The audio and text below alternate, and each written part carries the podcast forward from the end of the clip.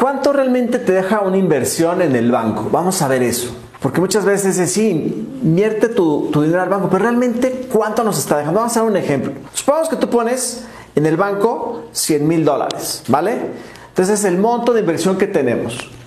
Y eh, supongamos que ahorita una tasa de interés anda por ahí del 2%. O sea, que está bastante buena esa tasa de interés, que en realidad son, andan mucho menos. Te va a generar eso 2 mil dólares al mes. ¿No? Entonces tú dices, ah, súper feliz. Al final del año puede tener 102 mil dólares. ¿Va?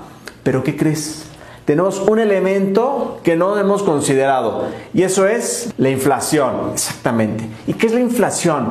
La inflación, bien sabemos, ¿no? Que el año pasado comprábamos con 10 pesos, a lo mejor un, refresco, y ahora se necesitan 11 o 12 pesos para comprar el mismo refresco. Esa, esa es la inflación. Entonces, este año, por todo lo que pasó el, año, el año anterior, la inflación es de 3%. Entonces, la inflación durante el año durante el último año ha sido del 3% aproximadamente. Bueno, esto nada más para tener ejemplo, un ejemplo ilustrativo, no son los números exactos. Pero ¿qué quiere decir eso? Que con el 3%, nuestros 100 mil pesos ahora valen menos, ahora van a valer 97 mil.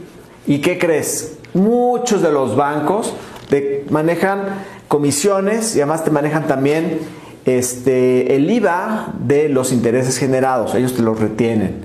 Entonces, ¿qué crees? De los 100 mil dólares que tenías, te pagaron fabulosos 2 mil de interés.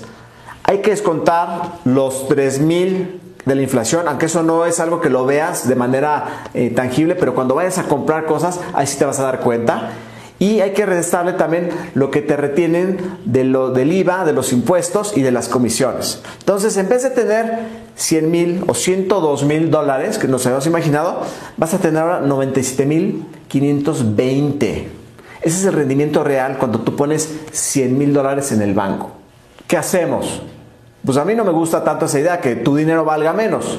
Existen otras formas para poder generar una tasa de inversión más alta. Para nuestros amigos que nos están viendo por internet, si quieres tener algunas ideas de cómo generar más, déjame un comentario por favor y con mucho gusto te responderé. Mi nombre es Rodrigo El Castillo. Hasta la próxima. Chao.